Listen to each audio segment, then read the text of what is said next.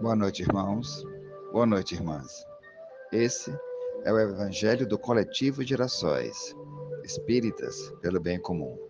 Hoje, dia 3 de dezembro de 2023, em vibração pelo movimento espírita, trazemos o tema do Evangelho segundo o Espiritismo, capítulo 28, coletânea de preces espíritas. Preces pelos que já não são da terra, por alguém que acaba de morrer. Prefácio, item 59. E antes de iniciarmos, pedimos amparo da espiritualidade para a leitura a seguir e para algum comentário que seja feito, agradecendo a atenção de todos. Preces pelos que já não são da terra, por alguém que acaba de morrer. Item 59, Prefácio. As preces pelos espíritos que acabam de deixar a Terra não objetivam unicamente dar a eles um testemunho de simpatia.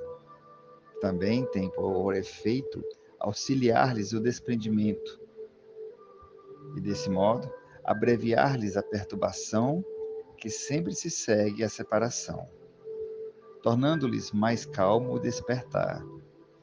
Ainda aí, porém, como em qualquer outra circunstância, a eficácia não está na a eficácia está na sinceridade do pensamento e não na quantidade das palavras que se profiram mais ou menos pomposamente e em que a miúde nenhuma parte toma o coração.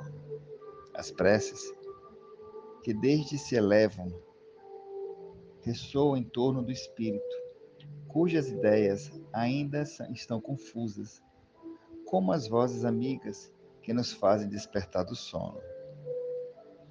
E assim, que possamos ter a devida serenidade diante da morte de alguém. É difícil a emoção não nos assaltar quando esse alguém é um ente querido mas compreendendo que é algo natural, tanto nascer como morrer, para que a partida daquele que nós amamos seja o mais calmo possível. Nosso pensamento tem que ser emanado com boas energias de calma, de paz.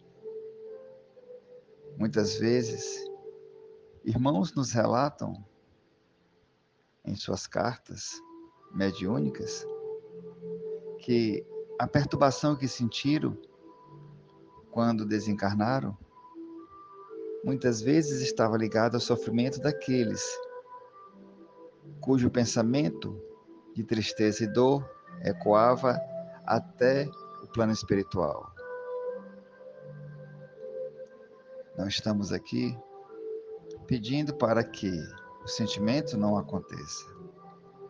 Mas lembramos, de maneira carinhosa, que a prece feita com sinceridade acalma, tranquiliza e ajuda o despertar do espírito, que derá à sua frente outros recomeços, mas que nunca deixará de amar aquele que, nos, que os amaram.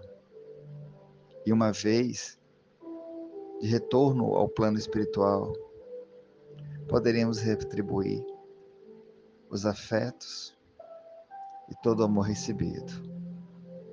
E assim, encerramos o Evangelho dessa noite, pedindo paz pelo mundo, pedindo serenidade àqueles que têm o poder de delegar sobre tantos, pedindo justiça, pedindo o pão para quem tem fome e o teto para quem está ao relento.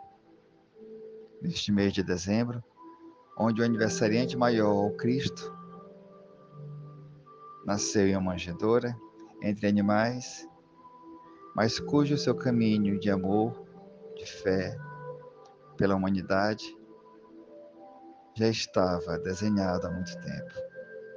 E esse aniversariante abre os braços para sempre nos receber nesse período.